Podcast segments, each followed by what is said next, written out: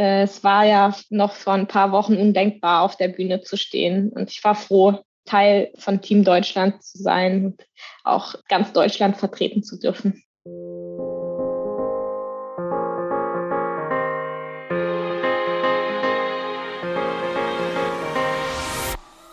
Hi und herzlich willkommen aus Tokio. Hier ist euer Team Deutschland Podcast mehr als Gold, Silber und Bronze von den Olympischen Spielen, in dem wir über die ganz besonderen Momente und persönlichen Geschichten an dieser außergewöhnlichen und besonderen Spiele in Tokio sprechen. Natürlich mit unseren Sportlerinnen und Sportlern, die diese Momente kreiert und erlebt haben. Bevor wir starten, möchten wir uns aber noch bei unserem Partner bedanken. Dieser Podcast wird unterstützt von der Sparkassen Finanzgruppe. Überall in Deutschland stehen die Sparkassen an der Seite der Menschen und ermöglichen ihnen die wirtschaftliche und soziale Teilhabe. Im Sport engagieren sie sich jährlich mit über 90 Millionen Euro für Vereine, das deutsche Sportabzeichen, die Eliteschulen des Sports, Team Deutschland und Team Deutschland Paralympics. Und warum? Weil es um mehr als Geld geht. Und um mehr als Gold, Silber und Bronze, da geht es hier im Podcast. Und deswegen freue ich mich auf meinen heutigen Gast. Herzlich willkommen. Wir sprechen hier in diesem Podcast über Geschichten abseits der Medaillen. Und ich freue mich, dass ich eine Gewichtheberin zu Gast habe. Herzlich willkommen, Sabine Kusterer. Ja, danke für die Einladung. Sabine, du hattest gestern deinen Wettkampf. Und ich habe ein Bild gefunden, das ist sensationell, das ist von oben geschossen. Bei euch ist irgendwie über, über der Wettkampfbühne äh, eine Kamera und da sieht man, wie du auf den Knien gesunken bist und die Hände über den Kopf zusammenschlägst und so nach oben guckst. Kannst du dich an diese Szene erinnern? Ja, das war direkt äh, nach meinem letzten Versuch äh, mit 109 Kilo das hätte vielleicht noch mal eine Chance gebracht, äh, meine Führung auszubauen in der B-Gruppe, dass ich äh, vielleicht die B-Gruppe gewinne. Das hat am Schluss nicht gereicht. Ich wurde dann Zweite in der B-Gruppe. Und äh, es war einfach ähm, so, ja, jetzt ist es schon wieder passiert, so ein Moment. Mir wird es immer noch nachgesagt, aber es, es ist irgendwie verloren gegangen. Ich bin eigentlich ausstark stark im Ausstoßen, nach dem Umsetzen kommt das Ausstoßen. Und ich habe den Versuch dort einfach nicht halten können. Und bevor das Absignal kam, ist die Hantel dann runtergefallen und äh, konnte den Versuch dann nicht gültig heben. Das war dann ein bitterer Moment, weil ich meine Stärke nicht einsetzen konnte. Und das war der letzte Versuch im ganzen Wettbewerb für dich? Für mich genau da. Und äh, ich hätte so gerne danach gejubelt ähm, und auch einfach nochmal so meinen Dank zum Ausdruck zu bringen, dass ich einfach auf der Bühne stehen konnte. Ich fand es so fantastisch, dabei zu sein. Das ist schon für viele und dann auch für dich schon ein großer Erfolg, überhaupt hier zu sein. Ist das so? Ja, dazu kommt, äh, dass meine Vorbereitungszeit relativ kurz war. Ich dachte nämlich für einige Wochen, dass ich mich nicht für die Olympischen Spiele qualifiziert habe. Und deswegen war es im Prinzip wirklich so, ähm, dabei zu sein, ist alles. Ich würde auch irgendwann gerne mal um die Medaillen mitheben, so ist es nicht. Da bin ich schon Wettkämpferin genug. Aber für den Moment war dabei sein ist alles das richtige Motto. Wie bist du in den Wettkampf reingegangen? Mit dem Gefühl, hey, du bist hier, du hast schon was geschafft, das hättest du vielleicht gar nicht gedacht vor einem halben Jahr und vielleicht mit einem Lachen oder schon sehr motiviert, angespannt und vielleicht auch nervös? Nein, mein größter Kampf war, bevor der Wettkampf gestartet ist. Haben zwei Stunden vor dem Wettkampfbeginn wiegen. Und ich hatte echt sehr, sehr harte Wochen vor mir, das Gewicht zu reduzieren weil äh, in den letzten Jahren dann meine Standardgewichtsklasse bis 64 Kilo. Ich habe mich aber für Olympia bis 59 qualifiziert und das hieß halt abnehmen und eine Gewichtsklasse nach unten. Und wenn man im Urlaub ist und äh, nicht unbedingt auch sein Trainingsgewicht hat, ähm, dann kommen dann noch mal ein paar Kilo mehr drauf. Das war dann ein richtig harter, steiler Weg gegen die Waage in den Kampf. Und danach äh, konnte ich einfach dann nur erleichtert aufatmen und äh, zeigen, wie Gewicht hingeht.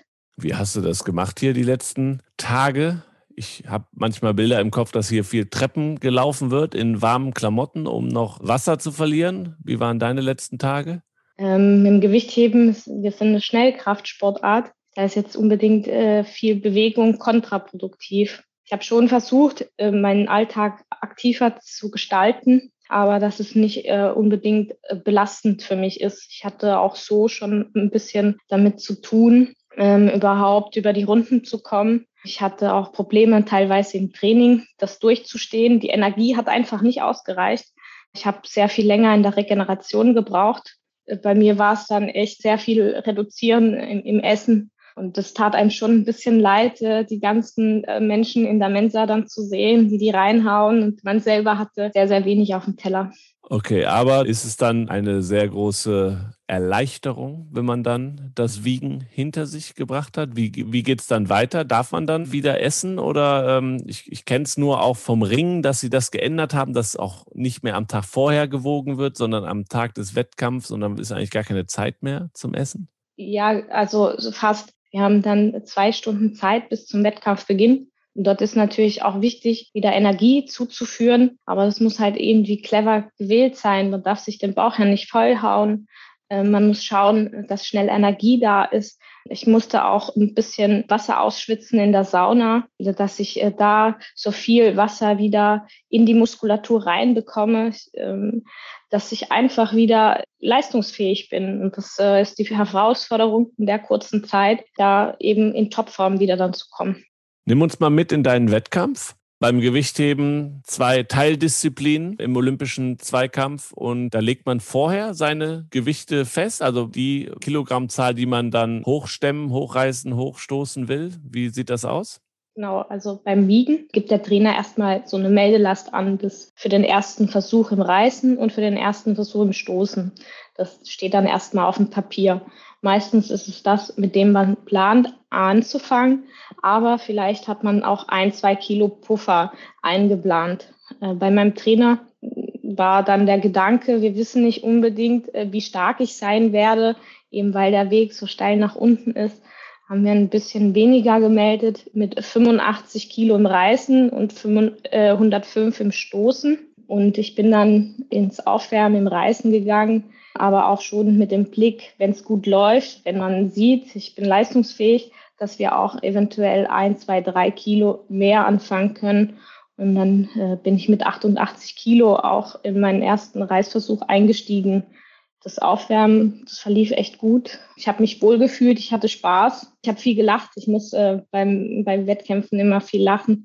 Dann merkt man, ich bin nicht ganz so angespannt und das ist für mich eine Art Konzentration, weil je, je fokussierter ich werde, desto verkrampfter werde ich und dann kann ich eben nicht genau die Muskulatur anspannen, die es eben braucht. Wie ist es für dich, wenn du in den Wettkampf reingehst? Erste Gewicht geschafft, man steigert, von Mal zu Mal. Nimm uns noch mal mit. Zweite Gewicht dann auch noch geschafft oder wie ist es weitergelaufen? Genau, dann ähm, mein Trainer hat dann entschieden, auf 90 Kilo zu gehen. Also den ersten Versuch habe ich natürlich geschafft. Und äh, das ist dann so äh, die erste Erleichterung, okay, man ist im Wettkampf drinne. Weil wenn man in einer Disziplin keinen äh, gültigen Versuch schafft, dann ist man disqualifiziert. Und wenn der erste Reißversuch äh, dann dasteht, ist schon mal äh, die Hälfte geschafft für ein Zweikampfresultat. Dann versucht man, das Maximum rauszuholen. Dann äh, sind wir auf 90 Kilo gegangen. Die habe ich auch noch ganz gut gerissen. Ich, äh, ja, war aber irgendwie nicht ganz so sicher, dass da noch so viel mehr drin ist. Und dann haben wir uns für nur eine kleine Kilosteigerung entschieden auf 91 Kilo. Das ist auch nicht so üblich, nur ein Kilo mehr zu nehmen. Aber ich war mir echt nicht sicher, dass ich 92 Kilo eben noch zur Hochstrecke bringe. Und war dann auch dementsprechend froh, dass die richtige Entscheidung war, den, den dritten Reißversuch noch gültig zu machen und jedes Kilo mehr, das rechnet sich am Schluss. Klar. Aber das entscheidet man zusammen mit seinem Trainer, weil du hast gerade am Anfang gesagt, das hat mein Trainer dann gesagt. Aber du hast doch schon ein Wörtchen mitzureden, oder? Meistens ja, es kommt immer drauf an. Äh, ich habe versucht, so gut wie es geht, diesmal ihn entscheiden zu lassen, weil sonst wäre es vielleicht zu einer Diskussion gekommen. Als Sportler will man ja immer mehr.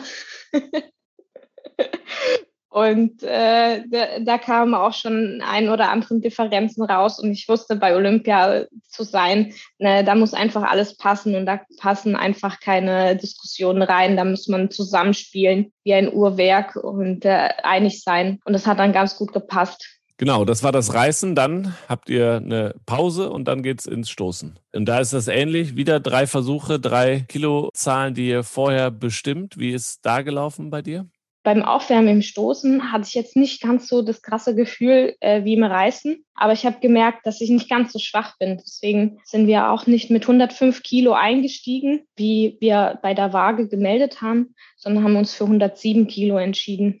Ja, den Versuch, da war ich vielleicht irgendwie auch äh, nicht ganz so konzentriert. Den habe ich leider ungültig gemacht. Und dann denkt man sich auch wieder, hm, jetzt hat man sich so eigentlich in eine gute Position gebracht mit drei gültigen Reisversuchen. Führung im Reißen hatte das in der B-Gruppe bedeutet. Und jetzt äh, steige ich eben mit einem ungültigen Versuch ein. Äh, da hat auch der Rhythmus im Ausstoßen einfach nicht gepasst und ich konnte die Hantel einfach nicht fixieren ja, ich war relativ schnell wieder dran. Da kam ähm, die Taktik meiner Gegnerin dazwischen. Normalerweise habe ich, wenn ich unmittelbar hintereinander dran bin, zwei Versuche, äh, zwei Minuten zwischen den Versuchen.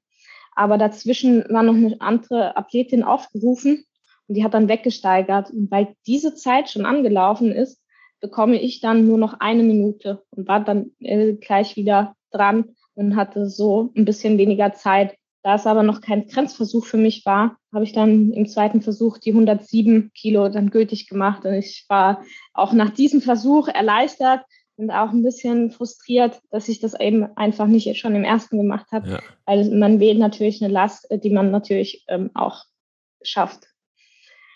Ja, das hat halt dann bedeutet, dass ich dadurch, dass ich so schnell hintereinander dran war und auch mir die Schienbeine im zweiten Versuch ein bisschen festgegangen sind, dass ich auch da nicht ganz dann mehr meine Leistung abrufen konnte. Und wir sind dann auf 109 Kilo im dritten Versuch gegangen. Da habe ich ja vorhin schon erzählt, dass es dann auch nicht gereicht hat für die 109. Was hat der Trainer nachher gesagt? Man geht ja, man steht ja oben auf der Bühne, vom Gewichtheben, typisches Bild. Und der Athlet geht dann runter und wird direkt von seinem Trainer empfangen. Was waren, was waren seine ersten Worte? Kannst du dich daran noch erinnern? Gar nicht mehr so richtig. Aber ich weiß, er war froh oder er war stolz auf mich. Das hat man in seinem Gesicht angesehen, in der Art und Weise, wie er mich in den Arm genommen hat, ähm, weil er genau weiß, äh, wir haben ja die letzten Wochen sehr intensiv miteinander gearbeitet. Ähm, wir waren sehr viel in Trainingslagern, das heißt eben, man verbringt auch nochmal sehr viel Zeit miteinander. Und durch das Abnehmen bin ich natürlich ein bisschen gereizter und die Stimmung war ab und zu mal ein bisschen aufgeladener. Äh, ja, und äh, dadurch, dass es echt ein schöner Wettkampf war, hat man sich sehr miteinander gefreut. Ah, du selber, bist du auch stolz auf dich? Bin äh, sowas von zufrieden. Ich hatte keine optimale Vorbereitung. Die war so kurz, so hart. Ich musste das Gewicht abnehmen. Irgendwie.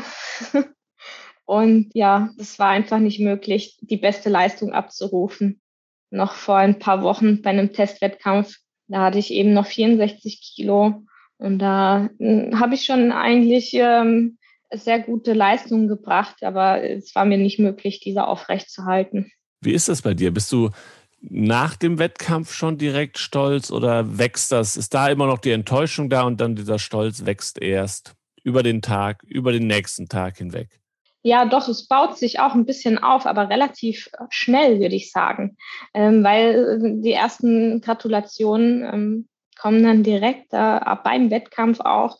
Viel äh, durch die ganzen Volunteers kam auch äh, gutes Feedback oder auch äh, von Referees oder Sportler aus von anderen Nationen, ähm, mich honoriert und dann checkt man eigentlich, was für eine Leistung man gebracht hat. Auch wahrscheinlich ein bisschen durch mein sympathisch Auftreten. Ich habe immer ein Grinsen eben im Gesicht.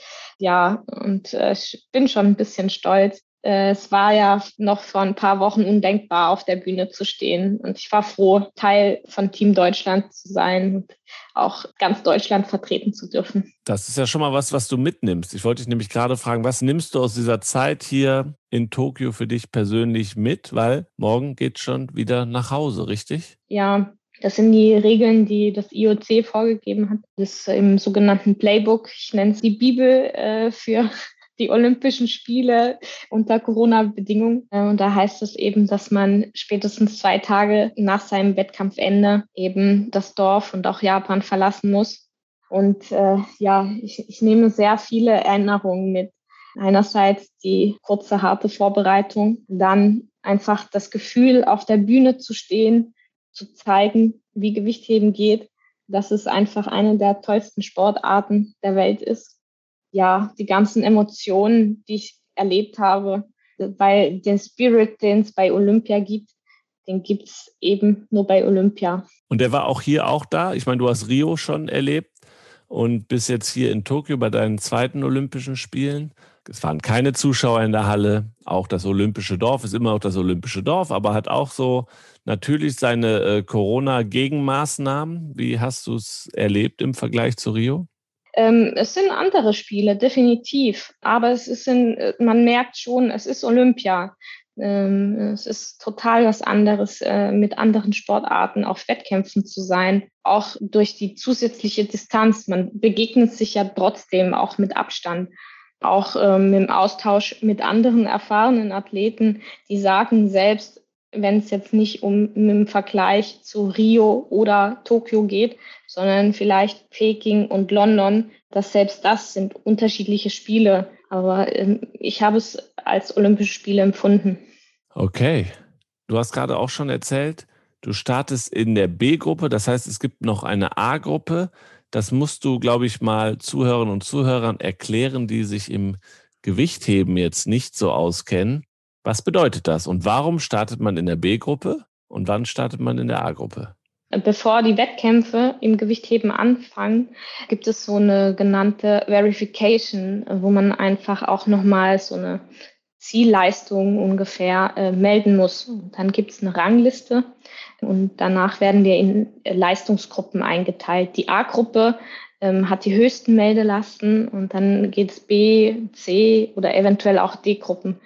Ähm, bei uns jetzt äh, in, in Tokio bei den Olympischen Spielen waren immer nur 14 ähm, Athleten und Athletinnen pro Gewichtsklasse qualifiziert. Das war vorgegeben. Deswegen gab es nur A- und B-Gruppen. Es wird immer dann von hinten nach vorne gehoben. Also die vermeintlich schlechtere Gruppe startet zuerst und danach ähm, kommt eben die bessere Gruppe. Das war genauso bei mir auch. Äh, direkt im Anschluss ist dann die A-Gruppe gestartet und äh, da saß ich dann in der Halle und habe mitgefiebert in der Hoffnung, dass ich noch weiter nach vorne rutsche. Es kommt aber am Ende nur auf das Gewicht an, was man stößt. Man kann natürlich auch, wenn man in der B-Gruppe startet, besser sein als Sportlerinnen, Sportler aus der A-Gruppe. Ja, genau. Das könnte eventuell eine Taktik sein, ähm, dass man einfach ein bisschen sich mehr auf sich konzentrieren kann, eine geringe Meldelast angeben die man natürlich locker easy schafft, aber so gering ist, dass man nicht mehr in die A-Gruppe kommt, hebt dort äh, eine hervorragende Leistung und es ist dann einfach den anderen Athleten nicht möglich, mehr zu schaffen.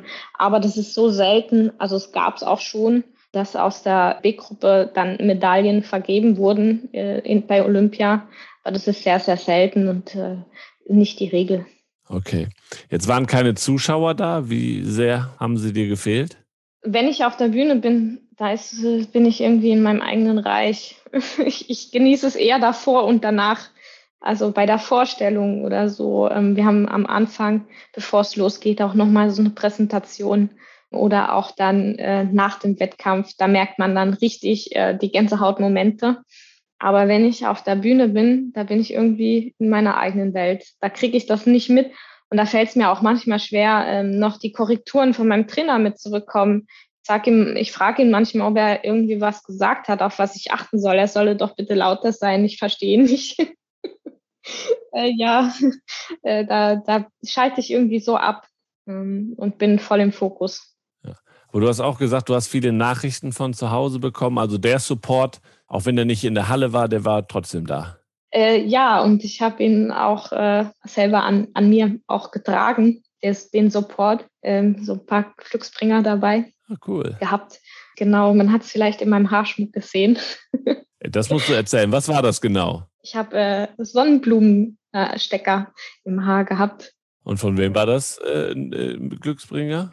Äh, von Freundinnen von mir. Ja. Ja, einfach, dass sie mich von der Ferne unterstützen können. Cool.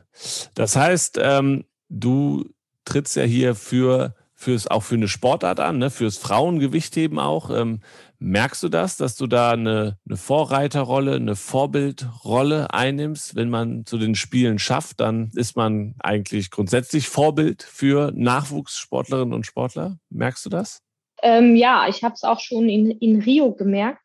Da war ich äh, ja als einzige deutsche Frau bei den Olympischen Spielen im Gewichtheben. Diesmal haben wir es mit zwei Frauen geschafft und da war ich echt super froh, dass ich diesmal nicht alleine bin. Auch mit Lisa Marie Schweizer. Wir trainieren zusammen in einer Trainingsgruppe. Umso besser. Wir verbringen so viel Zeit miteinander. Und äh, ich hätte mir auch sogar noch gewünscht, dass wir es auch zu dritt schaffen. Das wäre dann das erste Mal gewesen, dass wir drei Frauen gewesen wären. Und äh, ich, ich äh, würde mir, mich freuen, wenn es noch viel, viel mehr Frauen ja schaffen, in die Nationalmannschaft vom Gewichtheben zu kommen, weil in, in der Zeit zum Beispiel kurz vor Rio oder auch ein bisschen danach, da war die Nationalmannschaft der Frauen sehr, sehr dünn. Jetzt äh, sind wir langsam wieder ein paar mehr und es macht einfach viel mehr Spaß, sich äh, zusammen unter Mädels zu supporten. Das ist ein ganz anderer Support, wie wenn wir äh, gemischt unterwegs sind oder ja, wir haben auch gemischte Trainingsgruppen, aber das ist eine ganz andere Unterstützung. Mhm. Und das, und das äh, spornt mich einfach mehr an, mit den Mädels zusammen zu trainieren. Jetzt hast du gerade ja schon gesagt, das ist die beste Sportart der Welt für dich. Jetzt kannst du ein bisschen Werbung machen, um mehr Frauen ins Gewichtheben zu bringen. Erzähl doch mal, was macht für dich die Faszination Gewichtheben aus? Man kann direkt ähm, sehen, ob man stärker geworden ist. Ähm, dadurch, dass man ja die ganze Zeit ein Krafttraining hat und äh, mit Gewichten hebt, wenn man da ein Kilo mehr schafft, dann bedeutet das meistens, dass man auch irgendwie stärker geworden ist. Die Technik, die ist sehr, sehr anspruchsvoll. Schon kleinste Fehler werden dann im Grenzlastbereich bestraft. Äh, deswegen habe ich im Stoßen ja auch ein paar ungültige Versuche gemacht, äh, was mich ärgert. Da kommt äh, ein kleiner Drang zum Perfektionismus und zur Optimierung dann durch. Ja, einfach immer das Beste aus seinem Körper eben herauszuholen. Es kostet auch sehr viel Überwindung und Motivation, immer so fokussiert im Training zu sein, weil wenn man sich nicht unbedingt anstrengt, ähm, dann können Verletzungen eben entstehen. Das ist, manchmal ist, fordert es auch Überwindung, unter das Gewicht zu springen, wenn man es sich eben nicht zutraut. Ja, von daher ist es echt auch für die Psyche ein Training, seinen Körper zu bewegen. Man muss beweglich sein. Es ist nicht nur Kraft vonnöten, sondern äh, nicht jeder schafft noch eine Kniebeuge mehr. Und äh, das würde ich mir wünschen, dass viel mehr äh, Menschen wieder Freude an Bewegung bekommen und auch natürlich dann die Handel finden. Ja. Dann hast du gerade gesagt, du hoffst, dass ihr in den nächsten Spielen dann vielleicht drei Gewichtheberinnen am Start seid. Wärst du da immer noch gerne eine von? Ja. Machst du noch weiter bis 2024? Ja? Absolut. ja, ich habe noch keine Lust aufzuhören. Es macht so viel Spaß. Ich fühle mich auch noch nicht alt wobei ich mittlerweile auch schon 30 Jahre alt bin. Ja. Ähm, das macht noch so viel Spaß. Äh, ich, ich entdecke immer so viele neue Sachen, die, die ich noch verändern kann in meiner Technik oder ähm, ja, kleine, kleinste Umstellungen, um einfach eben jedes einzelne Kilo an sich herauszukitzeln. Ähm, und ich finde, ich habe noch nicht mein Leistungslimit erreicht. Von daher sind drei Jahre nicht die Welt. Okay. Sabine, vielen, vielen Dank, dass du zu Besuch warst. Und wenn du sagst, du machst bis Paris weiter, dann können wir deinen Weg ja auch weiter verfolgen. Das ist ja wunderbar. Und dann sprechen wir uns hoffentlich vor Paris oder in Paris oder wo auch immer wieder, um zu sehen, ob es dann mehr Gewichtheberinnen geworden sind und du immer noch dabei bist. Das würde mich sehr, sehr freuen. Schön, dass du von deinem Wettkampf erzählt hast, von den Momenten, die dich da bewegt haben, vorher wie nachher, wie mittendrin. Ähm, ich wünsche dir, dass du den letzten halben Tag hier noch, den du hier komplett verbringst, noch genießen kannst. Und ich wünsche dir, dass du gesund, sicher und heile nach Hause kommst. Ich sage immer, der Pilot ist der Flieger. ich muss mich nur ins Flugzeug setzen. dann komme ich heil nach Hause. da werde ich dann auch feierlich von meinen Eltern empfangen und da freue ich mich schon drauf, äh, wenn die mich in die Arme nehmen können, weil die wären gerne hier gewesen.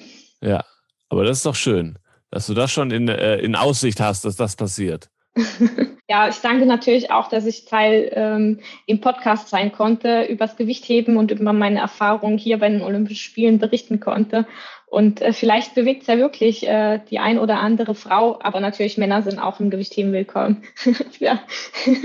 ähm, zum Gewichtheben zu bringen. Sehr gut. Das ist doch ein schöner Abschluss. Vielen, vielen Dank, dass du da warst. Ja, sehr gerne. Und vielen Dank den Zuhörern und Zuhörern fürs Zuhören. Und dann. Bis hoffentlich bald. Bis bald, genau. Ja, sind das nicht genau die Geschichten, die wir von den Olympischen Spielen hören wollen? Daher vielen, vielen Dank, dass ihr dabei wart. Empfehlt gerne diesen Podcast weiter, wenn es euch gefallen hat. Redet drüber, gebt uns eine gute Bewertung, abonniert diesen Podcast, denn hier gibt es nicht nur die besonderen Momente und die besonderen Geschichten, sondern eben auch täglich zwei Newsformate, kurz und knapp das, was hier in Tokio passiert ist, den Frühstart für euch morgens um 7 Uhr, all das, was hier am Vormittag in Tokio passiert ist, auf die Ohren und dann am Nachmittag deutscher Zeit all das, was hier in Tokio den ganzen Tag über passiert ist, im Schlusssprint. Dann seid ihr top informiert. Ansonsten, wenn ihr nicht nur top informiert, sondern auch top unterhalten werden wollt, dann lohnt sich ein Besuch im Deutschen Haus digital unter deutscheshaus.de teamdeutschland.de. Meldet euch da an, da gibt es täglich tolle, tolle Einblicke hier ins Dorf und in die Wettkampfstätten, äh, die es sonst nirgendwo gibt. Es gibt täglich tolle Preise bei Verlosungen zu gewinnen, nämlich unterschriebene offizielle Klamotten von Team Deutschland hier aus Tokio. Es gibt ein Tippspiel, wo man mitmachen kann. Also, da gibt es sehr, sehr viel zu erleben. Das solltet ihr auf jeden Fall ausprobieren. Und ansonsten einen großen Dank an unsere Partner, die uns hier in Tokio unterstützen, aber hier auch natürlich äh, diesen Podcast supporten. Und einen großen Dank nach Berlin an Maniac Studios, die diese Folge postproduziert haben. Ja, dann hoffe ich, dass wir uns bald wieder hören mit einer nächsten emotionalen, tollen Geschichte hier aus Tokio in unserem Team Deutschland Podcast mehr als Gold, Silber oder Bronze. Bis dahin, ciao und tschüss.